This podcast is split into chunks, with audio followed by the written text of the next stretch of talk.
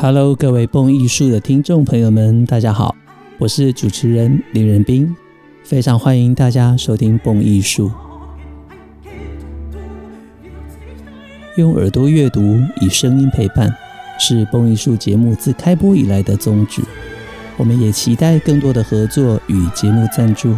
无论你想赞助蹦艺术继续制播精致有深度的音乐节目，或者您有想法、有创意，想要一起激荡更多的音乐火花，都欢迎使用 email 或者是 Facebook、IG 等等，直接与我联系，让我们共创更精致、有深度的音乐节目内容。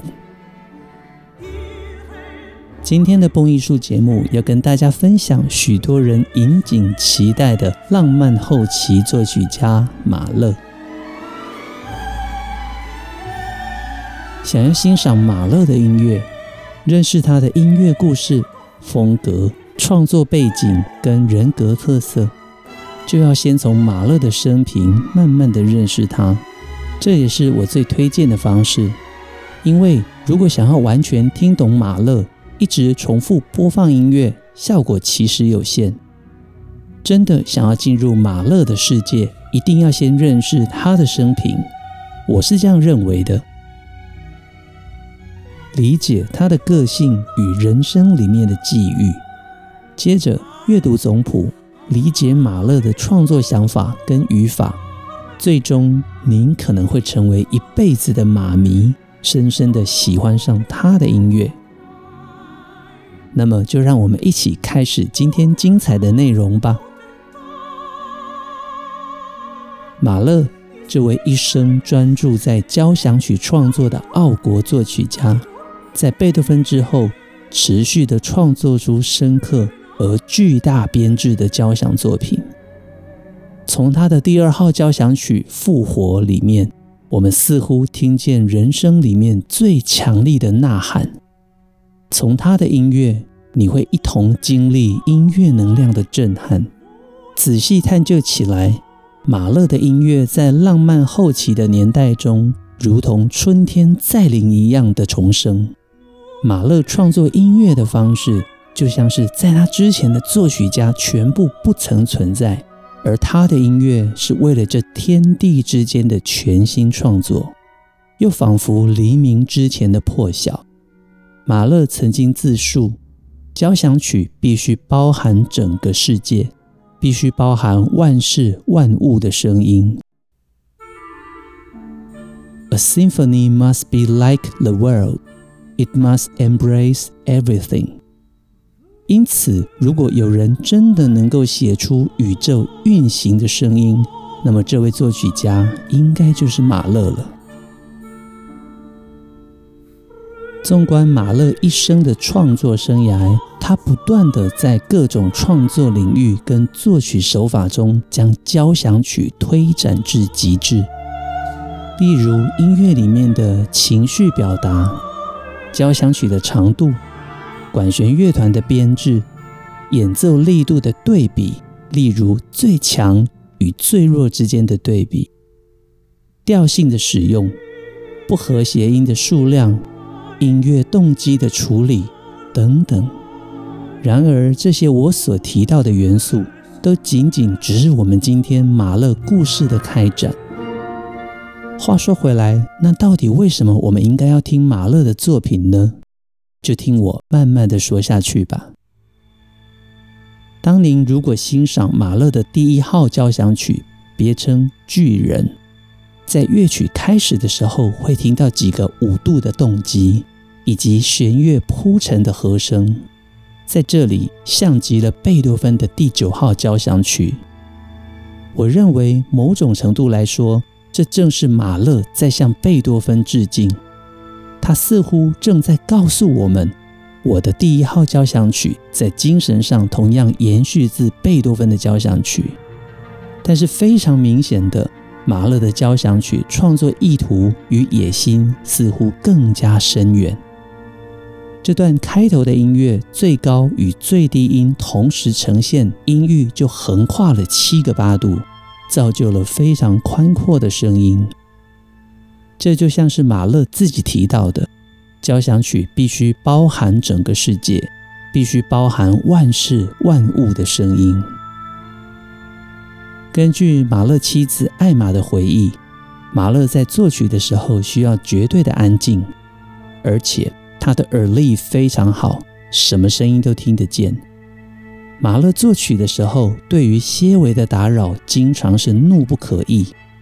另外，他还曾经说过：“湖会对我说话。”这或许解释了为什么马勒的几间作曲小屋总是紧邻山水，而且他特别喜欢在湖边、平地，不要在高高的山里面隐居作曲。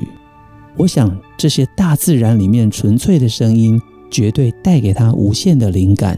以及全新交响世界声音的想象。因此，如果要推荐一首交响曲来作为认识马勒音乐的入门砖，我认为第一号巨人绝对是首选。马勒出生在犹太裔的家庭，他的家乡在波西米亚东部的克里斯特，是在今天的捷克境内。在当时属于奥地利帝国的一部分。马勒的祖母甚至当过街头艺人。一家人属于当地一个不太受欢迎的德语小社区，而且又是社区里面不太受欢迎的犹太人。马勒的双亲一共生育了十二个小孩，马勒排行第二。但是中间八个兄弟姐妹陆续的夭折，仅仅有四个存活下来。因此，童年这种不安的家庭处境，以及兄弟姐妹的陆续夭折，也间接影响了马勒一直以来的归属感。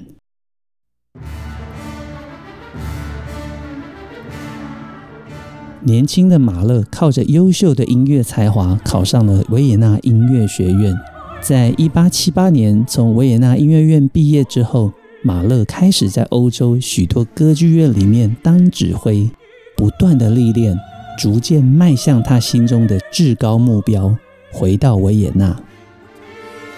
在马勒的职业生涯里，最重要的亮点应该就是乐团指挥了。他的指挥能力非常杰出，能够准确理解乐谱、乐曲。带领乐团的成员诠释，并且演奏出让观众们赞赏无比的音乐会。伟大的指挥家 Hans von Bülow 与布拉姆斯都纷纷曾经表达过非常赞赏马勒的指挥才能。尤其马勒后来能够接任维也纳宫廷歌剧院总监职务，布拉姆斯的背书推荐，强有力的推荐信。更是马勒能够成为接任维也纳宫廷歌剧院音乐总监的关键因素。这边我帮大家整理马勒在各个地方担任指挥的工作经历。一八八三年到八五年任职于卡塞尔的宫廷乐长。一八八五年到八六年转任布拉格德国剧院的第二指挥。一八八六年到八八年。成为莱比锡歌剧院的第二乐长。一八八八年到九一年，他到匈牙利布达佩斯歌剧院担任指挥。一八九一年到九七年，再转至国立汉堡歌剧院担任指挥。这个时候，他接任的就是 Hans von Bülow 的位置。接下来，马勒梦想成真，他真的回到了朝思暮想的维也纳。就在一八九七年到一九零七年，他担任维也纳宫廷歌剧院指挥，这就是现在维也纳国立歌剧院的前身。一八九七年，马勒接任维也纳宫廷歌剧院总监职务之后，他已然晋升至欧洲音乐界的最高地位，年薪超过两万四千澳币，他可以过着稳定而富足的生活。在宫廷歌剧院任职长达十年之久，马勒也创造了维也纳的黄金十年。在马勒活跃的年代，他也以各式各样的音乐与歌剧演出，缓解了当时普遍市民们感受到的世纪末的哀愁感。马勒指挥歌剧跟管弦乐团时候，活灵活现的神韵，更被许多的画家捕捉，跃然纸上。可惜的是，那是一个还没有录影影像记录的年代，我们无法从纪录片里面真正去看到马勒最受喜爱的指挥百态，真是非常的可惜。刚刚我提到马勒擅长研究总谱，理解作曲家的想法，对此布拉姆斯也曾经提出证言。他曾经在欣赏马勒指挥莫扎特的《Don Giovanni》歌剧的时候，热情的呼喊、鼓掌，顾不得表演尚未结束，便上前拥抱马勒。布拉姆斯告诉现场的观众，这是他听过最棒的莫扎特《Don Giovanni》演出。也或许是这样子认真的研究总谱，让马勒深深的知道该如何去创作出更有开创性的音乐。在他的交响曲中，我们不但听见世界万物的声音，也听见他儿时的回忆。山区的牛铃声、军乐队鼓号乐器的声响，都来自于马勒儿时成长的回忆。而成长的过程、家庭的不和睦、双亲的争执，也让他的音乐里面时不时的充满不安与快乐并存的矛盾感。往往在美妙的旋律出现之后，突然被汹涌而至的巨大声响打断，仿佛人生处在极乐阶段时，却经常遭逢不幸或磨难。这些特质也有许多人说是马勒的神经质，但是随着现在对马勒的研究资料越来越丰富，我们可以理解。这些创作手法都跟他的生活、生命历程有着深深的关联，因此我才会说，要理解马勒的作品，只有一直听音乐是不够的，你必须要试着认识这位音乐家，真正从他的成长、生平、工作际遇，才能够理解为何他的作品首演的时候总是伴随着两极化的争议。总是要等到很久之后，才能够得到评论家们的认可。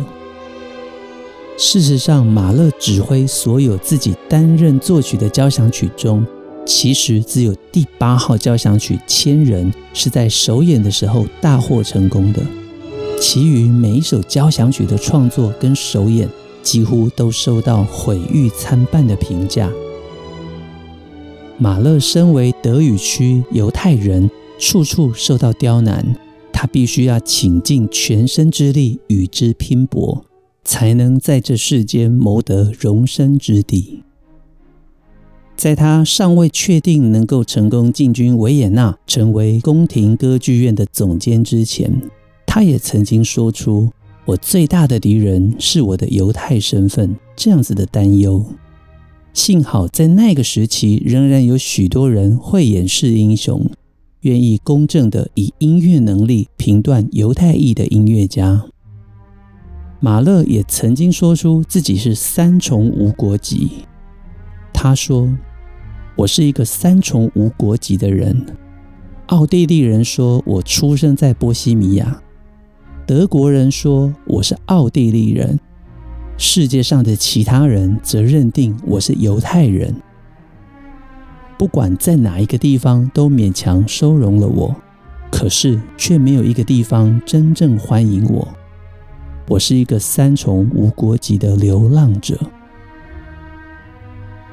接下来聊回交响曲，继最适合成为马勒音乐入门的第一号交响曲推荐之后，如果大家问我下一首该听什么，我推荐大家可以进阶来欣赏马勒的第二号交响曲。复活，推荐的原因不全然是因为刚好复活是第二号，而是因为这首交响曲一方面广受欢迎，二方面马勒加入了人声。同样与我刚刚提到，在他的第一号交响曲向贝多芬致敬之后，马勒的第二号更直接仿效贝多芬，加入了人声跟合唱团、独唱家。创造出超越管弦音乐的人间音乐极致，尤其是复活的最后第五乐章，分成两大部分。第一部分是乐团演奏，第二部分是女高音、女中音跟合唱团唱出由克罗普斯托克他所写的复活赞美诗作为主体。要相信啊，我的心，要相信，你并未失去所有，你拥有，是的，你拥有渴求的一切，拥有你爱好、想要争夺的一切。要相信啊，你的诞生绝非妄然，你的生存和磨难绝非妄然。生者必灭，灭者必复活。不要惧怕，准备迎接新生吧。啊，无孔不入的苦痛，我已脱离你的魔掌。啊，无坚不摧的死亡，如今你已被征服。乘着以炙热之爱的动力赢得的双翼，我将飞扬而去，飞向肉眼未曾见过的光。最后的合唱非常非常的动人。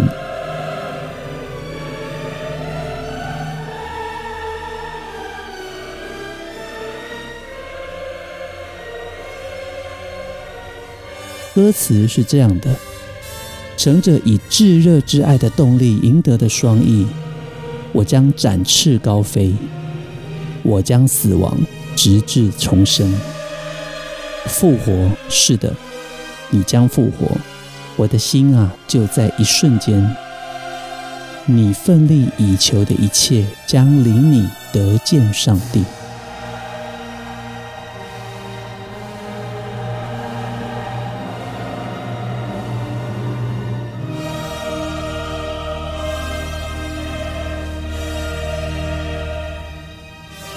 这个最后部分，毫无疑问是马勒作品中最优美、最动人的音乐。马勒的学生，后来的指挥大师 Bruno Walter 也曾经说过，马勒真正成为作曲家的那一天，就是复活的演出。从复活开始，马勒成为了被公认的作曲家。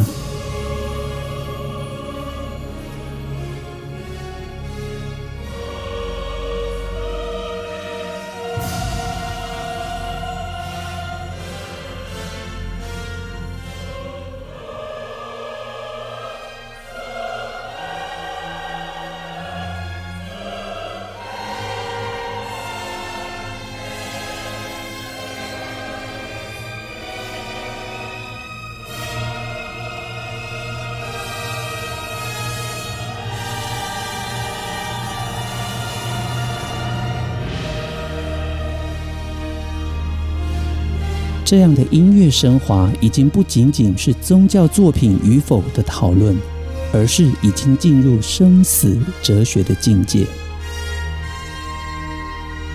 在我心中，更认为马勒的音乐此时已经达到超凡入圣的境界。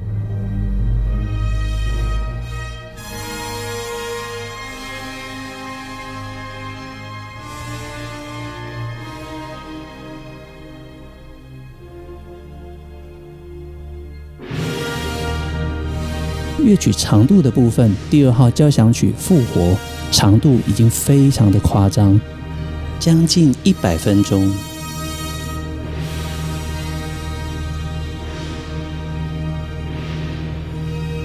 因此，大家听过巨人之后，第二号交响曲复活也非常的推荐，可以作为第二首的入门。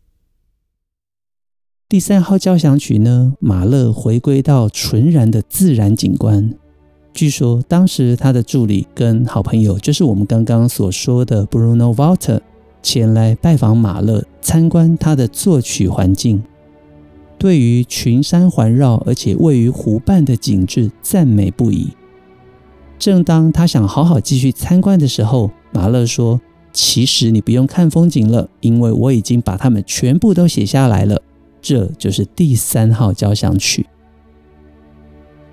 第四号交响曲则延续了马勒在第二号复活中对生死的探讨，不过却更加偏向天国的生活。马勒更加天真而纯然地写作音乐，而不属于这种描述痛苦的情绪。自从马勒正式成为维也纳国家歌剧院的总监之后，这是他梦寐以求的职位。他连续的在这个位置上指挥出多场叫好又叫座的音乐会以及歌剧演出，得到了维也纳各界一致性的好评。维也纳在这个时期也给了马勒许多的灵感，让他创作出许多具有田园诗意风格。例如第四号交响曲。接下来，马勒的第五、第六与第七号三部交响曲，在音乐上都属于纯器乐的作品。马勒并没有加入人声跟歌词，这些交响曲属于全然的音乐作品，但是却每一首都带有明显的个性。尤其是第五号交响曲，更是马勒最知名的音乐。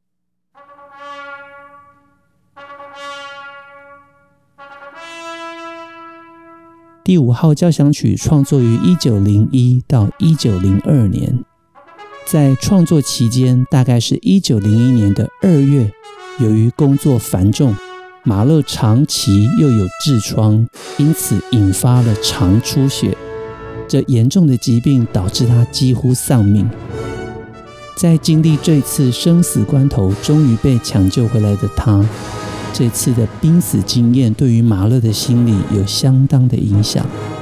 他甚至说过：“我想我人生最后的时刻来临了。”但是在度过了生死关头之后，重返工作状态的马勒却显得更加的积极。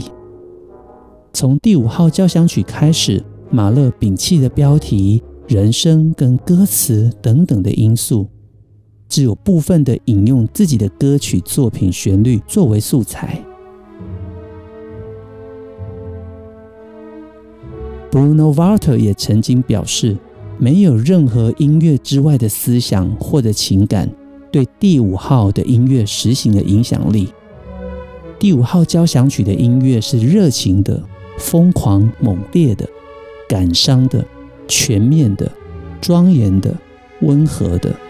充满了人类心灵中各种情绪与情感，但是就只是音乐，没有任何形上学问题之描述进入这纯粹的音乐进展之中。因此，与前面四首交响曲作品非常不同的是，马勒似乎想创作出更加纯粹的音乐，找到心中的声音。也就在这个时候，马勒命运的另外一半出现了。他邂逅了未来的妻子艾玛·辛德勒。艾玛·辛德勒在当时被誉为是维也纳最美的女性。她通晓艺术，擅长音乐，也能作曲，是许多年轻艺术家心中的缪斯女神。跟艾玛的相遇，在马勒的生活中注入了一股活泉。艾玛曾经说：“一九零一年的秋天。”他为我弹奏完整的第五号交响曲，这是第一次他为我演奏一首新的作品。我们为这个时刻安静的手臂挽着手臂，走向他在森林的工作室。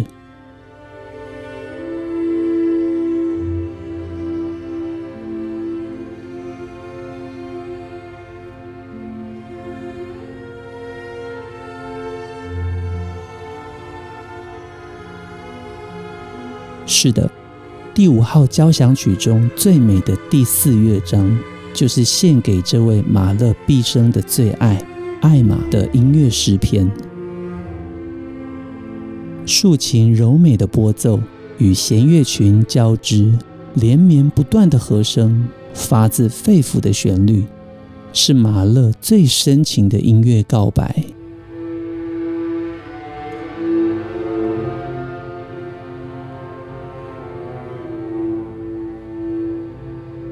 这段音乐感动了无数人，也是马勒最受欢迎的作品。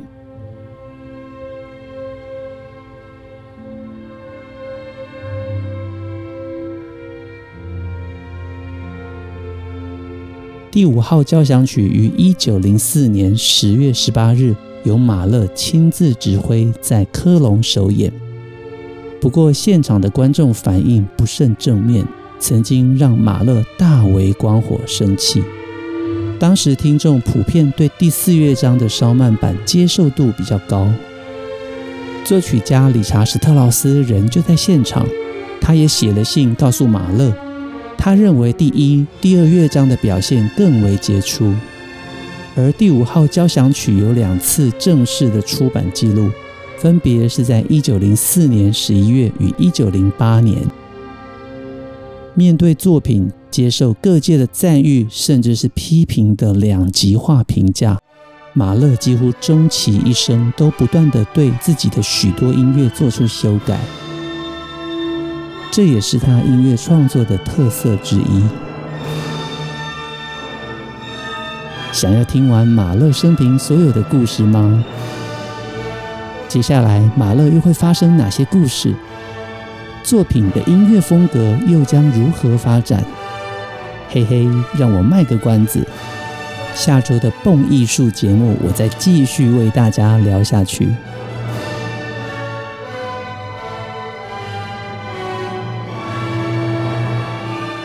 今天的节目结束之前呢，邀请大家多多的分享、订阅蹦艺术 Podcast。